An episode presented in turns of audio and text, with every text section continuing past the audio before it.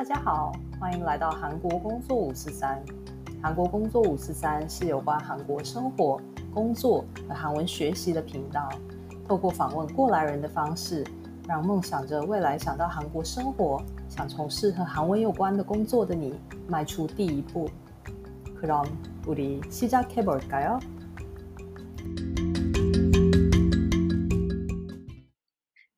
大家好，欢迎收听今天的韩国工作五四三，我是主持人恩义。那我们今天请到的来宾是相信宇宙能量的启浩，我们先来欢迎一下启浩。Hello，Hello，大家好，我是黄启浩。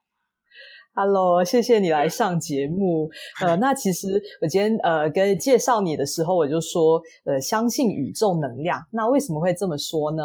呃，因为其实呃现在启浩就已经呃达成他的人生的一个很大的梦想，就是来到韩国生活工作。对，那其实，在五年前呢，他是在槟城那里，然后他就是很想很想要来韩国。然后他就做了一切跟韩国有关的事情，然后终于呢就得到了一个面试的机会，然后三个月的时间他就成功的来到韩国了。所以我们今天就是要了解一下这整个背景。那呃，我们先请呃启浩先就是跟大家介绍一下自己的背景，就是你是从哪里来，然后现在在韩国在干嘛呢？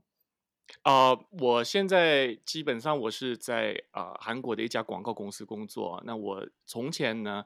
呃是在马来西亚槟城出生长大，后来我去了中国厦门工作了大概有八年的时间，然后呃。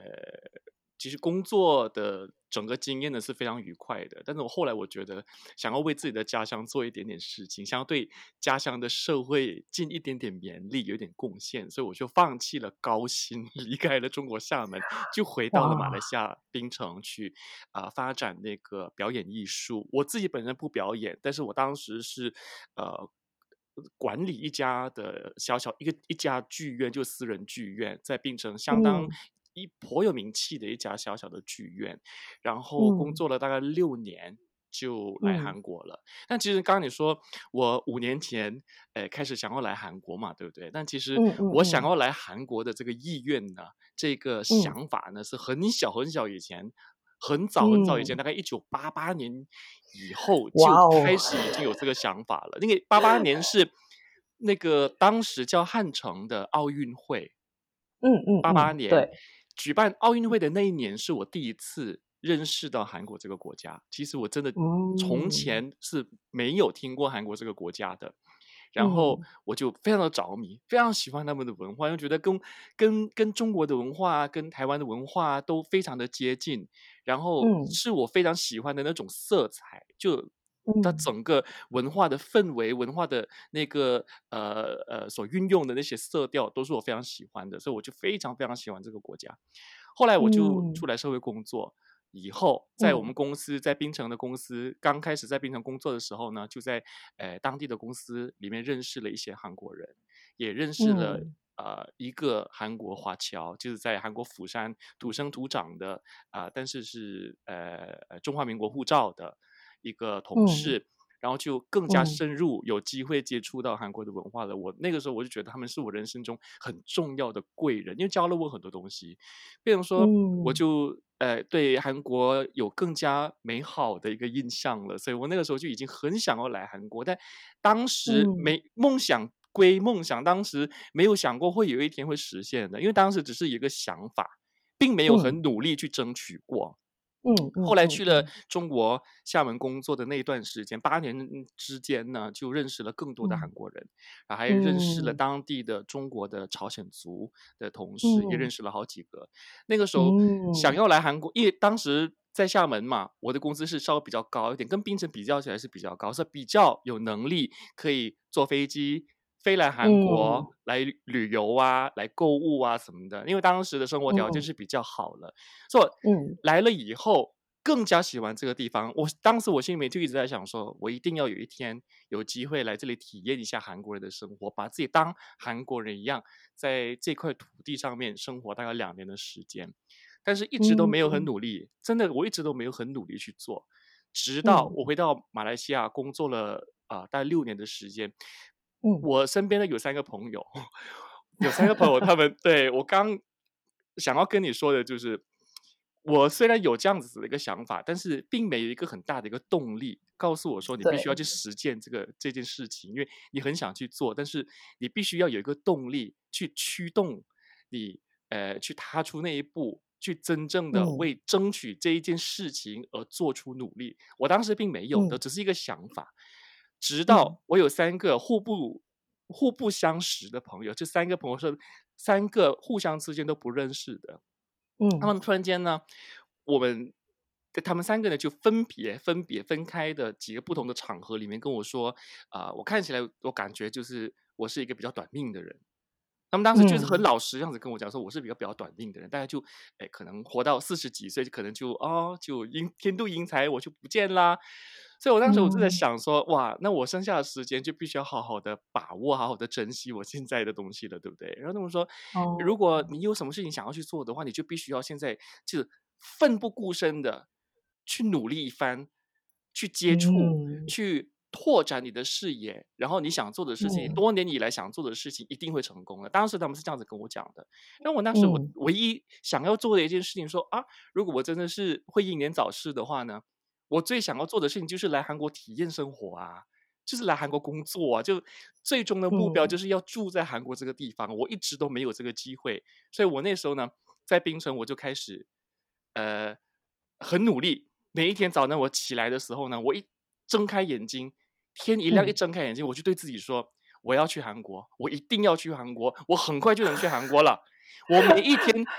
独处的时候，我不停的跟自己讲这三句话。哦，每一天，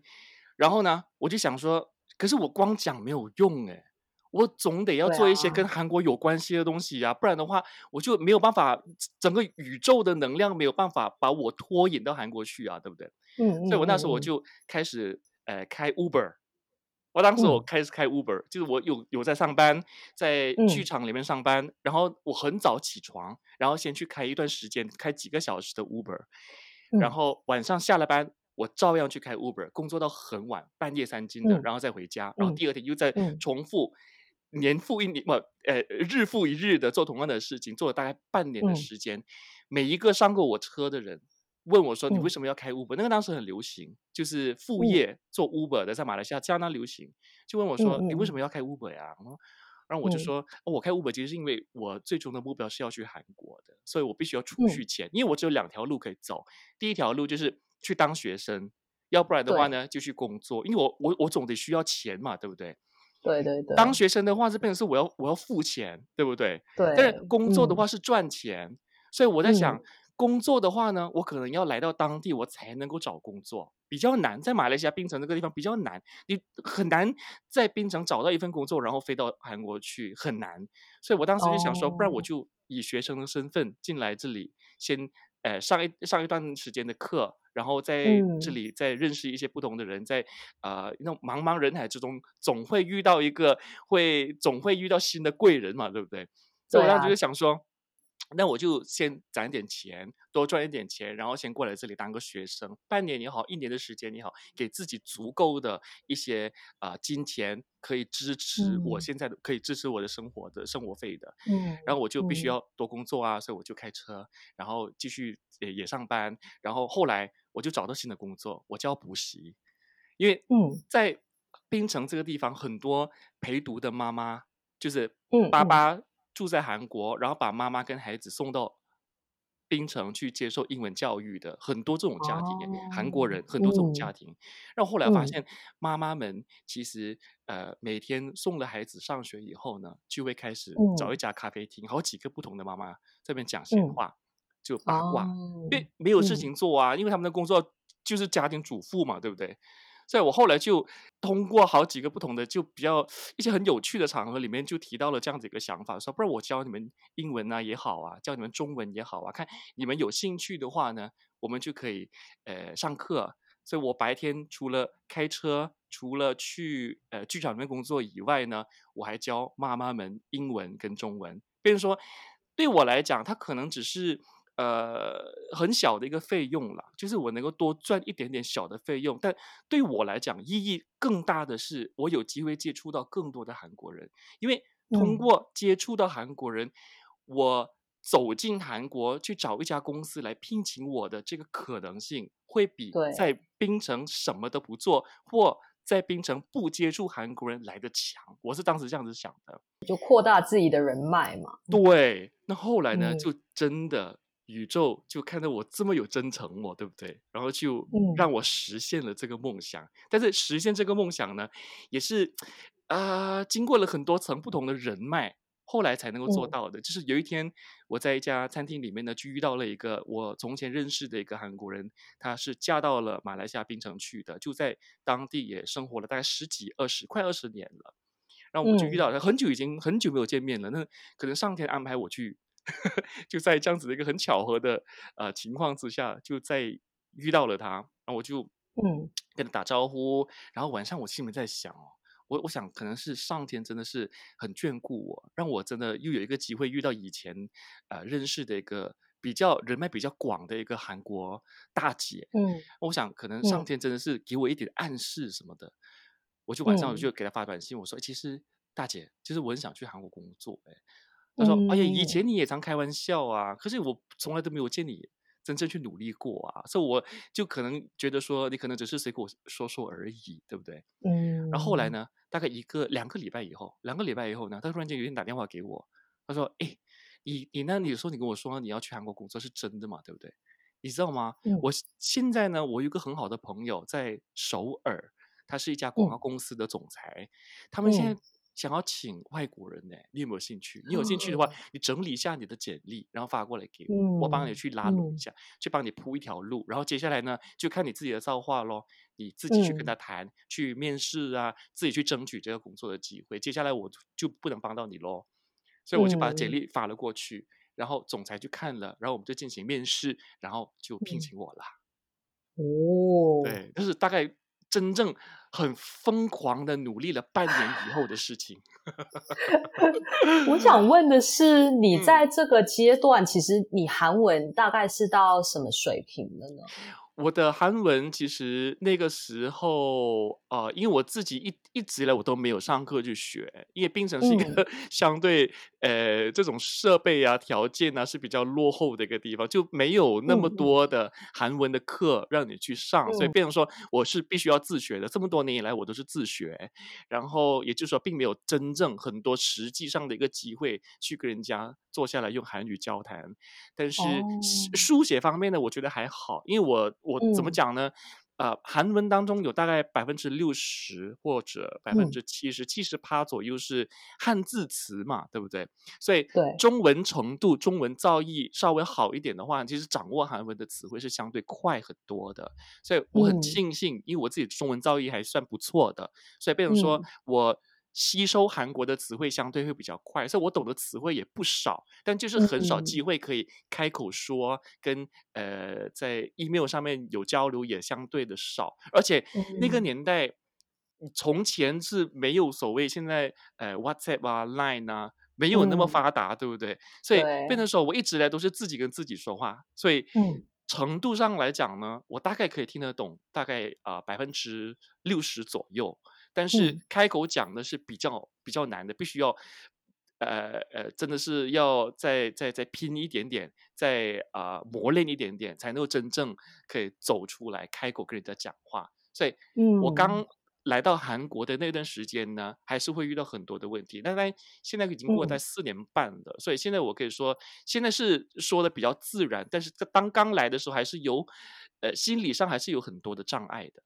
那你刚到韩国的时候，嗯，有没有什么？因为其实，在那之前你就已经有很多韩国的朋友啊，嗯，然后也大概知道就是韩国人的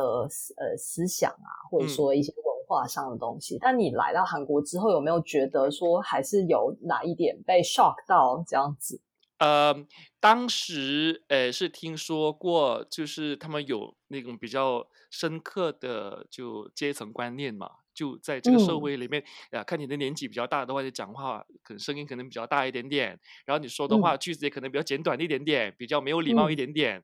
当时只是听说的一个想法啦，但大概有这样子的一个概念。不来了以后，才真正感受到，就在公司里面工作呢，基本上上司跟你说要做 A 的时候，就算你觉得 B 会比较好，一般人都不太会。单刀直入，把 B 的事情向上司反映的，一般都是要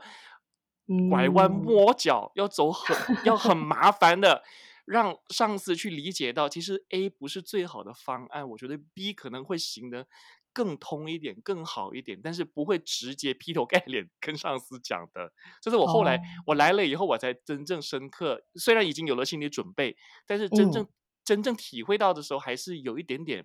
呃，冲击，因为跟马来西亚的作风不太一样，非常的不一样。马来西亚我们一一般上，以前我在马来西亚工作的时候也是，嗯，open door policy，嗯，就是开门见山的。你有什么问题，嗯、而且我们对老板的话呢，我必须，我我就直接呃指名道姓就可以了。我老板叫 Peter，就是叫 Peter。嗯，但是在韩国，我不能随随便叫我对方的名字，要先注意到他的头衔，他在公司里面是什么职位，嗯、然后他姓什么，嗯、名字反而是不一定会常常用到的，所以是一个完全相反的一个概念。嗯、所以虽然有了思想准备，但来了以后还是有点点冲击。嗯。嗯，原来是这样。那除此之外，就是呃，你觉得融入韩国社会对你来讲会相对简单吗？像是跟公司里面的同事的关系啊，或者说呃，公司以外的话，都是怎么样去交朋友呢？我觉得公司以内对我来讲是反而是比较容易融入的，外面反而是比较难的。嗯、因为为什么呢？嗯、因为我自己今年我已经四十一岁了，也就是说我来到韩国的时候，已经是三十七八岁的那个年龄。然后我来到韩国以后呢，我现在的级别是一个次长的级别，也就是说在公司里面呢，不属于呃，如果我们把公司分成三个三个层次来看呢，就低级员工、中级员工跟高级员工来看待的话呢，嗯、那我就属于中级员工，嗯、就我不是低级员工，变成、嗯、说我是嗯有。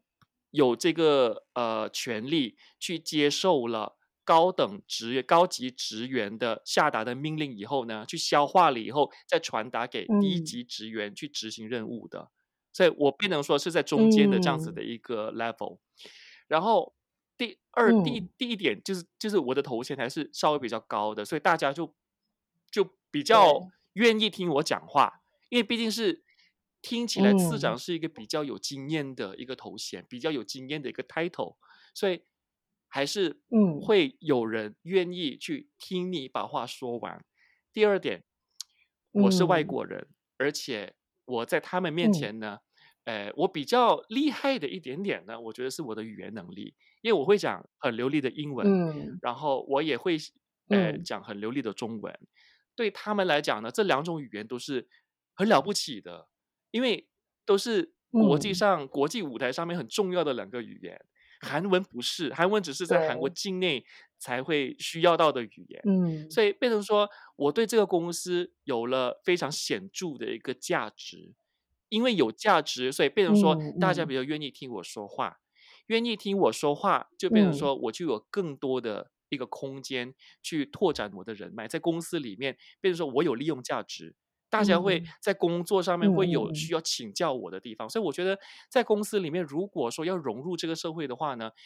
不一定要很努力去尝试把自己呃呃的身段降低，然后去迎合当地人。嗯、最重要的，我觉得是因为我是白领嘛，嗯、我就在公司里面，我们在一家企业里面工作的话呢，我觉得自我增值还是比较重要的，就是你要。让你自己在这个公司有立足的一个价值，嗯、让别人觉得，哎，其实跟这个人交往了以后是很有用的。大家对你有这样子的一个印象了以后呢，嗯、其实你什么都不用做，也就很自然而然就可以融入你的社会，这个社会里面去了。反而是外面要交朋友是比较难的，因为韩国人，哦、我觉得韩国人还是比较呃守旧的一个一个民族。也是说难听一点的话呢，嗯、就是排外。那当然不是所有人都会这样子，但有一大部分还是会相对比较排外的，嗯、会觉得说，我我跟你在一起的话，嗯、我必须要考虑到你的饮食习惯，我必须要考虑到你的文化背景。嗯、那我作为一个韩国人的话呢，嗯、我变成说韩国人会觉得自己有一个义务，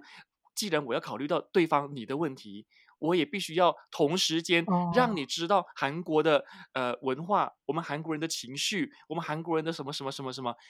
韩国人对，我因为我觉得 很多外面的韩国人，如果是没有接触过外国企业的一些比较思想比较守旧的一些韩国人呢，会觉得会常常觉得我们跟你们不一样。嗯、所以如果我交外国朋友的话呢，嗯、我除了要呃，时时刻刻注意到外国朋友的感受，我也必须同时间有这个义务去让你知道我的感受，因为我们不一样。但其实 韩国人跟很多国家的人在文化上啊，在习惯上都很一样，嗯、只是韩国人觉得不一样。所以，所以，所以，所以，我觉得最难很难融入这个社会。其实很多时候呢，不是我们的问题，而是韩国人本身的问题。哦，他们就会觉得哦，我们韩国人是这样子想的，然后我们是这样子感觉的，对。但其实他们就是不管是抒发感情的那种方式，都是跟其他国家很多人，或者说可能是亚洲这边嘛，很多人都很还蛮类似。最最明显的一点就是，因为我、嗯、我我虽然我不是台湾人哦，因为我是马来西亚人嘛，嗯，然后我、嗯、我们在马来西亚，因为你是新加坡人，你也知道我们在马来西亚。吃辣的食物啊，嗯、对不对？现在韩国人从来都不知道。韩国人大部分的韩国人，不是说所有的韩国人，我说大部分的韩国人会觉得说，只有我们的民族吃辣的食物。哦、如果一个马来西亚，对我们一起吃饭的时候，我们讲次长，我们点的比较辣的东西，你能吃吗？他们会比较担心这一点，但是我在想，你们可能没有去过马来西亚，对不对？嗯、我们这东西也超辣的，好不好？嗯，对对对对对。所以，一般韩国人对马来西亚的认识是到哪一个阶段？我跟你讲，这个问题是这这个问题对我们我跟你之间的这个问题是相当敏感的。为什么呢？因为对，因为韩国人只认识新加坡。韩国人不认识马来西亚，oh. 大部分的韩国人大概知道哦，马来西亚有这样子的一个国家，有这样子的国家。那确切在什么地方呢？Oh. 很多韩国人，因为我试过在我们公司里面有问了一下，很多韩国人其实根本不知道马来西亚有什么东西，oh. 马来西亚人长什么样子，oh, 真的，马来西亚有有哪一些建筑物，他们最多能说得出来的就是双子塔 （Twin Tower）。只能说得出酸子塔，那个吉隆坡。对，然后我说，那马来西亚你们还知道什么东西？哦，我知道吉隆坡啊，那因为是首都嘛，当然很多人都知道。然后除了吉隆坡以外，你还知道什么地方？他们都会知道，哎，沙巴的 Kota Kinabalu，那个，哎哎，个就是那个山嘛。但问题问题在于，他们知道那个地方，是因为当地的一些旅游景点却不包括那座山。哦。很奇怪，对不对？对啊。韩国人去韩国人去 KK 游玩的时候，嗯、基本上是不去爬那座山，而且根本不知道那座山是东南亚高峰。对啊。东南亚最高峰。对啊。很多基本上韩国人都不知道，所以我只能说韩国人对马来西亚真的是一窍不通的。哦，哎，那我好奇问一下，嗯、对新加坡的话，韩国人的印象是怎么样的？韩国人非常喜欢新加坡的，的特别是女生非常喜欢新加坡。为什么说去新加？因为新加坡很干净啊，新加坡买东西很方便呐、啊，哦、然后新加坡好吃的东西很多啊，然后我就开始去，嗯、开始有。进行一点洗脑的工作，是其实新加坡很多食物都是马来西亚过去的，呃、是真的、啊。新加坡很多食物跟马来西亚是一样的，所以你喜欢吃新加坡的食物，嗯、你照理应该会很喜欢吃马来西亚的食物才对。嗯嗯嗯嗯嗯，哎，但但是说实话，真的韩国人是特别。理解新加坡，知道新加坡的一个背景，嗯、大概知道新加坡的一点点的历史，然后大概也知道新加坡人的呃想法，嗯、但是却没有办法掌握马来西亚人的想法。嗯，这个这一点我还蛮意外的，嗯、因为你看地图的话，嗯、基本上你可以看到马来西亚，你可以指出来说，哦，这个地方是马来西亚，但是新加坡你根本是看不到的，因为它就是一个你看得到啊，小的一个点，打了。但是那个可是问题是，平常除了点以外，它可能还有一个小小的尖嘴啊。哦，对了，就更明显的有一个尖 嘴，说新加坡。对哦，原来所以就是呃，还是遇到呃新的朋友的时候，还是就是要教育他们一下，就是说是是马来西亚哪里来的。那我跟你讲，我跟你讲。呃，我我自己本身呢，有一些比较有趣的一些经验呢，嗯、因为我在这边的话呢，啊、呃，因为韩国人是比较热衷英文，对，呃，不一定热衷中文的，热衷中文的人有很多，嗯、没有错，但是比较热衷英文，因为英文，嗯、呃，最起码在韩国社会里面扮演的角色还是比较重要的，嗯，所以常常外面会有一些语言交换的一些活动啊，对不对？嗯、对。交换语言的活动里面呢，一般百分之九十或者百分之八十啦，嗯，呃，都是呃进行英文的，嗯、很少会进行中文或者是其他语言，嗯，一般都是进行英文的，因为他们比较需要讲英文的机会嘛，嗯，然后变成说我有曾经为了要认识当地人哦，所以我就被被把自己打败，我把自己呃塑造成一个呃呃呃英英文能力非常。强的一个外国人，嗯嗯嗯，然后去参加这样子一个活动，就是哦，以我作为一个啊、呃、母语者的角度，虽然英文不是我的母语，但我会说是我的以母语者的身份去跟当地人去交流。对，然后后来我就发现，第一点，他们还是会比较左。偏向于就比较喜欢美国的口音，甚至英国的口音都未必能够接受。嗯，这边说，我一开口讲话，就大家就知道说，你的英文可能讲的很流利，但是你的口音不是我们喜欢的那种，哎，嗯，所以就变得说很少人会跟我跟我交流。哦，第二点，因为我说我是马来西亚人，对这这个是很这个我我只能很坦白的讲一句，韩国很一部分的人还是会有一种偏见的，嗯，就是从东南亚来的，一般是比较贫穷的国家。嗯。除了新加坡以外 然后就是说，我后来认识的朋友就跟我说：“哎，你以后你出来，你反正，哎呀，我觉得你们的口音也很像嘛，对不对？反正以后你自我介绍的时候，你就说你是从新加坡来的。”那我想，我不要，我为什么说我是新加坡来的？我就说我是马来西亚来的。如果对方不喜欢我的口音，觉得我从马来西亚来，我的出身比较卑贱的，那没有办法啊，因为那还是事实。知道对不对？那、嗯、如果对方有这种偏见的话，那我也没有办法。但我以我个人的经验来说呢，韩国的确还是有不少人是有这种偏见的。嗯，了解。嗯，嗯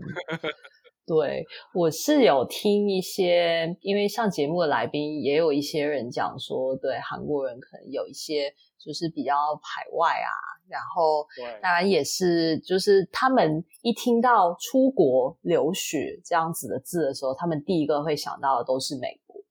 对，所以其实就是英文的话，他们也会觉得说，不是美国口音的话，不不值得我们去学习这样子。对，没有错。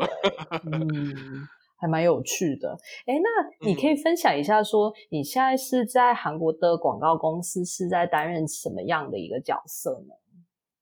我们广告公司有好几个比较大的一个比较大的部门，嗯、那最大的一个部门呢，其实就是线下的一个活动组 （event management），、哦、但是今年就比较难搞，嗯、对不对？因为大家都。年二零二零年呢，嗯、很多活动线下的一些活动都没有办法举行，没有办法举办。对，我们公司的这个部门呢，今年的业绩是惨不忍睹的。哦，但是去年、今年之前呢，其实是一直都做得非常的好，因为我们很多 IT 的公司是我们的客户。嗯、然后另外还有另外两个部门，主要的部门，另外两个主要的部门就是第一个，其中一个是包括我自己在内的。嗯啊啊、呃呃，那个。叫什么电子营销，就 digital marketing。嗯，那 digital marketing 这个部分呢，基本上就是网上的一些活动，就网上广告的一些活动，嗯、比方说在 Facebook 啊，在 Insta 里面下广告这样子吗？下广告的，嗯、对 YouTube 里面打广告的这些活动。嗯，然后另外一个部门呢，就是公关部，就是 PR 跟 social media。嗯嗯嗯嗯，那这几个部门组成我们的一家比较全面的广告公司。嗯、那其实我说广告公司，其实在韩国。呢，广告公司的概念跟可能跟其他国公司、其他国家的那个广告公司这四个字的概念不太一样。嗯，那可能说可能在台湾的话呢，广告公司肯定就是打广告的，对不对？嗯。但是在韩国呢，我们叫광고대행사，就是广告代行社，嗯、却不一定是打广告的。他们很大部分的时候呢，嗯、是进行市场营销的一些活动的，比方说啊、呃嗯、event，要不然的话呢，就是一些呃必须要跟国外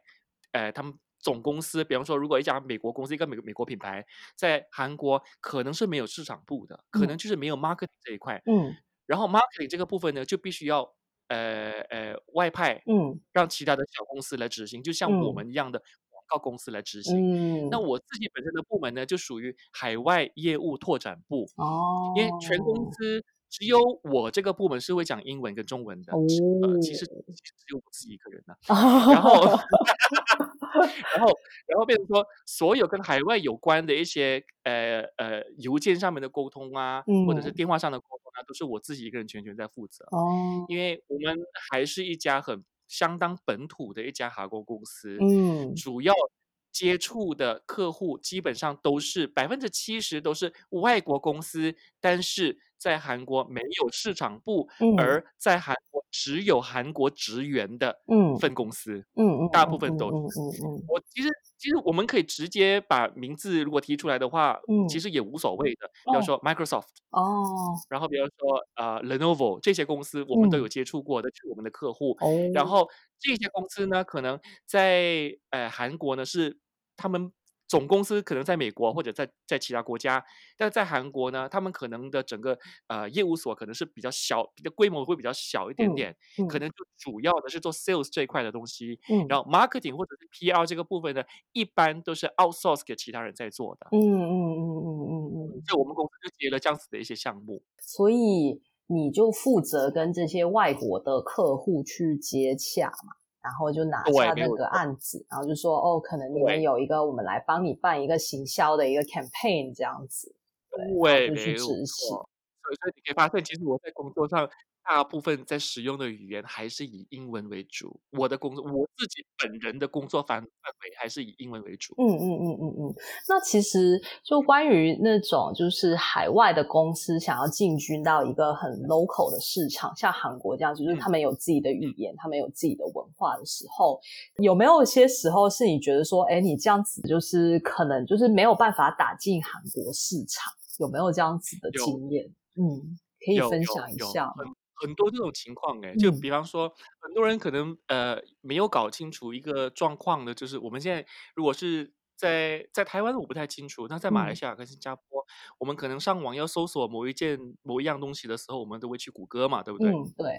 可是韩国人是很少用谷歌的，对，因为谷歌是英文的，对，或者是其他语言，然后韩文的我们大家都用 Naver，对，对，韩国人都用 Naver，所以变成说你要。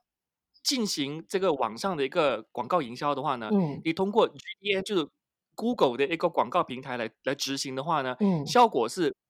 不显著的，嗯，你必须要理解 Naver 的广告平台到底执行的时候应该注意什么东西，嗯，这个才能够真正打入韩国人的市场，嗯嗯嗯嗯嗯，那很多人不理解，很多人就觉得说，哎，Naver 跟 Google 不就是一个 search engine 呢？不是就是一个搜索的引擎嘛，对不对？嗯嗯嗯，他们的呃哦背背后后后台的一些构造应该是一样的，但其实不一样，嗯，它甚至在里。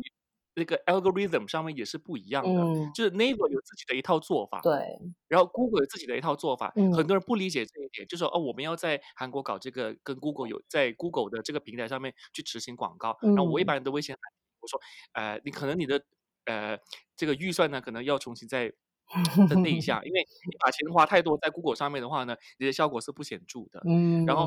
会遇到有一些情况是。有一些外国的公司为了要打进来，他们可能设计的网页，这是这是很奇怪的一个现象。嗯、韩国人自己本身也理解到这是一个很奇怪的现象，就是他们总公司如果要设设建立一个韩文的网页的话呢，嗯、就会。第一个想法就是，我有一个英文的网页嘛，嗯，那我要弄一个韩文的网页出来，那整个页面肯定就是韩文的呀，对不对？对，所有字、所有的词我都要翻译成韩文，对不对？嗯，但实际上并不一定是这样子。嗯，怎么说？因为有很多公司、很多菜单的标题，嗯，如果用韩文翻译的话呢，其实是行不通的。哦，韩文有很多的外来语嘛，对不对？对对对对，而且很多直接以英文的发音直接引进到韩国的语言里面的，嗯，变成说菜单很多时候你直接用英文的菜单，可能看起来会比较顺眼哦，但是很多人不理解这一点，就哦要做一个百分之百的一个纯韩文的网页，其实 对对对韩国人来讲是有一种。画蛇添足的感觉的。哦，对对对，就是我觉得在地化这件事情其实是一个可以讨论很久的话题。对，对就是在地化，嗯，在韩国人对韩国人的立场来讲的话呢，在地化不是我们不要，我们要，但问题是你不需要做到百分百的在地化，嗯，因为有很多东西直接保留英文的单词在里面的话，嗯，我们可能理解上可能更加方便，对，而且听起来比较酷，这样子就年轻人比较喜欢。哎，有可能。这个有可能，嗯，就我本来在想说，哎，如果就真的是很 local、很 local 的事情的话，那就是与其聘请一个外国人来做，就干嘛不找就是韩国人呢？就是可能比较了解文化什么的，对。但如果讲到海外拓展的话，我就真的觉得就是当然是需要呃很强的语文能力呀，然后也要了解说呃对方的文化。嗯嗯，我我觉得其实我们公司也是当刚开始我有其实我有请教过我老板这个原因，为什么要聘请我？嗯，因为其实很多工作其实，在韩国你可以，因为你不可能说在韩国你完全找不到一个英文能力很强的韩国人，嗯、肯定有的，对不对？对对对对。但关键关键就是这个市场目前还是不平衡的，为什么呢？嗯、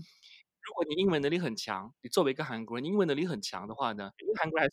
会看级别。如果你是一个刚刚开始出来社会工作，你英文哪怕再好，你的级别还是低的。嗯，韩国的普遍这个社会上就会觉得说，如果你是一个二十出头，刚刚呃，比方说如果是男生的话呢，刚刚服了兵役，嗯、然后出来工作，大概二十五六岁的，我不可能给你做一个很高的职位。嗯，你肯定是一个社员或者代理级的，嗯、慢慢一步一步爬。嗯，就算你比老板还厉害都没有用，嗯、因为你太年轻了。你实际上你生理上的这个年龄太年轻了，嗯，所以他不可能重用你，他只能给你很多机会，但不会马上给你一个很高的 title，不可能，嗯，基本上不可能。第二点，有这个可能，就是你自己出来创业，哦，一家 start up 的公司，就跟其他几个年轻人一起做的话呢，你可能就呃比较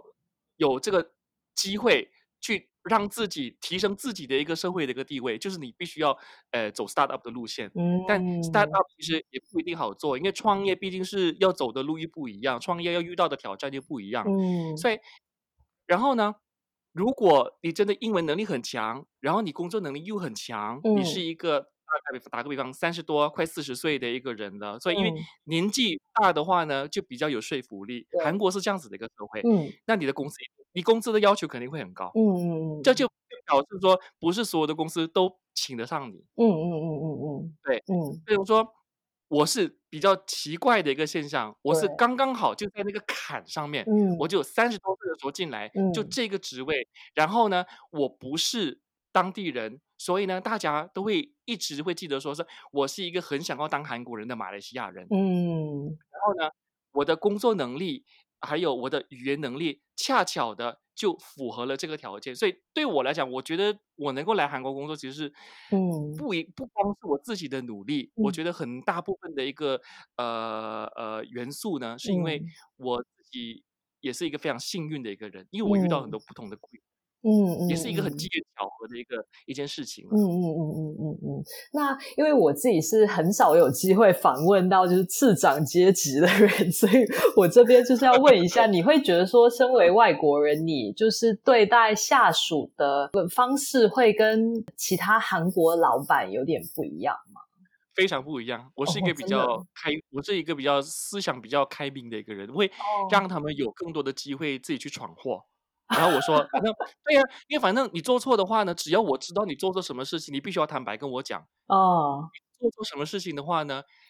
你坦白跟我讲，那我就针对你做错的这件事情去想一个解决的方案，哦、去帮你圆这个场。但是韩国公、哦、韩国老板的话呢，是不会让你犯错的。对，反正你就你就听我讲的就对了。你为什么要有那么多自己的想法呢？哦、你听我说的就对，我是长辈啊。嗯，但是我自己本身是没有这种想法。我会让他们去闯祸，但是闯祸真的，你发现自己闯祸了以后，必须要老老实实告诉我是不是你做错。哦，因为韩国人还是不太，我我觉得韩国人在韩国的老板、韩国的上司面前，好像不太会承认自己犯错，哎，真的吗？好像不太会。我印象中，我们公司里面好像就除了道歉以外，不会去啊，怎么讲？不会去呃，很诚恳的告诉你说，我觉得这件事情上面我做错了。哦，但是他会道歉，其实道歉对韩国人来讲是家常家常便饭，哎，就是你反正你做了什么事情的话，你记得你先道歉就对了。嗯嗯嗯。嗯道歉又不代表是我承认我做错了哦，因为道歉是一种文化 哦，就是哦，我道了歉就大家都没有话说，那我们就可以继续，我们就可以不放了。是，对啊，对啊，我觉得很多时候是这样子的想法。对，我我比较幸运啦，因为我我的下属其实他是一个呃，在澳洲跟英国都生活过的一个哦。对，他英文英文能力也是非常强的，但是他是韩国人的想法会跟一般的韩国人不太一样，嗯、他可能吸收呃外来的知识方面会跟韩国人比较起来他会强很多，嗯、而且他也比较思想也比较开通一点点。嗯嗯嗯嗯嗯嗯，哎，那我觉得当你的下属好像还蛮幸福的耶。对呀、啊。对呀，当我的下属本来就是很幸福的一件事情啊。你没有请人吗？我们有请人，但问题是对，有请人，但问题是我老板要求，因为我老板其实，我跟你讲，他聘请我作为一个外国人，他聘请我最主要的一个原因，其实是一个品牌啦，就是你作为一家广告公司，在在韩国哦，现在的。嗯。广告公司本身其实就是一个桥梁，就是总公司跟子公司没有办法进行正常的沟通，因为总公司是美国，打个比方，比如，嗯，然后子公司呢都是韩国人，而且没有韩国没有那个呃本地的 marketing 的部门，也没有 PR 的部门，变成说总公司跟子公司之间沟通，很多时候会出现一些障碍，然后就必须要有一个中间人，然后广告代行社在韩国扮演的角色就是这样子的一个角色，然后。一开始是想要请一个外国人，当时的想法是请一个外国人回来。其他的公司如果说要招标啊，要找广告代行社的时候，会优先考虑语言上、沟通上，呃，在这个工作的执行上面，真正能够帮助到他们的广告代行社，他们才会考虑。所以，我们公司常常会把我推出来做挡箭牌。因为如果说，我跟你讲很好笑的一件事情，就是如果做得好的话呢，就说啊，我们公司有这样子一个外国人，所以会做得很好哎。那如果说如果我闯祸的话呢，我老板哦，这个我们的外国人，哎，对呀、啊，他是外国人，你们就啊去理解一下，那是外国人嘛，对不对？他们可能不太懂这个东西，我们韩国人的想法他们还没有完全掌握，所以 就是我跟我老板之间一个一个默契，就当他以我作为向客户解释说，哎呀，你们不要介意哈，因为他是外。国人他，可能不太理解我们的这个想法。他讲这句话的时候，说实话，我是没有感觉的，因为我觉得哦，他在利用我，那个无所谓啊。因为对我来讲，对我来讲，保住这个生意，保住这个业绩，对我来讲是更加重要的。那我有还是一个月有固定的工资诶，那我无所谓，何乐而不为，对不对？所以我被人家 开心的。哦，我们公司会有聘请，会想要聘请继续聘请外国人，包括台湾人也一样。但是呃，关键是。对方必须要会讲韩语，那当然不至于说要做 presentation 啊，嗯、或者是接电话那种，但起码在公司里面进行沟通的时候，嗯、开会的时候，老板、上司讲的东西，同事之间的沟通必须要没有那个沟通上的障碍。但我是可以做到这一点的。嗯、我跟同事沟通，哪怕我的英文呃我的韩文再烂，我都可以跟他们进行非常有效的沟通。如果呃有想要到韩国去工作的人的话。你也可以想一下，就是你自己的那个卖点在哪里？对，因为有可能是你其他的语文能力，有可能是你的人脉，有可能是你一些技术上面的一些知识。对，那对都要好好想一下，然后去利用你这些卖点。对，不然的话，你真的就是也很难去跟呃当地人去竞争嘛。对，那你把自己都变成韩国人的话，其实那。你也就没有你，你就会可能会失去你自己的比较独特的那个卖点嘛。对对，而且我觉得你看太多那个综艺节目哦，嗯，学太多那种比较流行的韩文，其实是没有用的。哦，其实是没有用的，因为你在工作的整个过程里面，其实你真正需要用到一些比较，比方说一些比较潮语啊，一些比较流行的话，嗯，其实对工作是完全没有帮助的。大部分的情况之下，你是根本不需要具备这个这个知识的。我觉得，嗯，真真正要学韩文的人呢，嗯，还是要去上课。不上课也好，就算你自修的话呢，嗯、你买的课本也必须要真正去审核一下，这个课本到底好用不好用，哦、然后你能不能按部就班，从最基础的、嗯、呃打招呼、嗯、呃买东西，嗯、然后表达自己的想法，这一步过来，学一些比较流行的一些很好听的话，其实对你的工作没有太大的帮助的，因为这些东西来了韩国生活以后，很自然可以学到的，哦，反而是。最基本的东西，基本功必须要具备。嗯嗯嗯嗯嗯嗯嗯。那有没有建议说，像你自己在学韩文的时候，有没有用什么教材？你自己觉得说，哎，这个真的还蛮好用的，这样子。我个人是觉得梨花女子大学出版的教材是相对比较好的。哦、我个人的，因为我我看过很多书，然后我觉得梨花女子大学呃出版的一些教材是比较好的，而且我是比较建议。诶，先掌握了韩文的字符以后呢，我个人是比较建议呢，看纯韩文的课本，因为如果在台湾没有一个呃怎么讲，那个叫沉浸式的一个语言环境的话呢，那至少在你学习的过程当中，你看的书必须要能够提供你这个沉浸式的一个一个求学的一个环境。嗯嗯嗯嗯嗯。所以课本最好是从韩国买纯韩文的课本，嗯，最基本的开始。对，然后梨花女子大学有出版过一些纯韩文的课本，就完全没有英文解释的，嗯嗯，就连一篇。安永哈塞哟开始也是纯韩文讲解的，嗯嗯嗯嗯嗯，有这些有这种课本，这种课本我觉得它的这个效果会相对的好很多，你不需要依赖英文或者中文，你很快就会发现你根本就不需要依赖他们了。嗯嗯嗯嗯嗯嗯，对，所以重点我觉得是就是大家可能很多人现在是因为韩流啊，就是韩剧好看啊，韩国歌好听而喜欢上韩国这个地 方，对？对对对，但是。要真的讲到说要实现你一个到韩国去生活这个梦想的时候呢，其实你就必须要更认真的去想说自己能够贡献什么。对，如果是工作的话，我自己有什么样的特长可以贡献到公司？对，对，那个人方面就是我是不是真的了解韩国文化，确定我会喜欢这个地方？因为有些时候你可能就看韩剧就觉得说，哦，是不是就街上的大欧巴都这么帅啊 之类的？呃，要要回到现实啦，对，就还是要去想一下，然后认真去思考。然后当然就是财力也很重要嘛，对，所以就是也要去呃想说要怎么样去呃去累积到一笔钱，呃，我觉得就是可以从呃启浩这边得到很多的启发。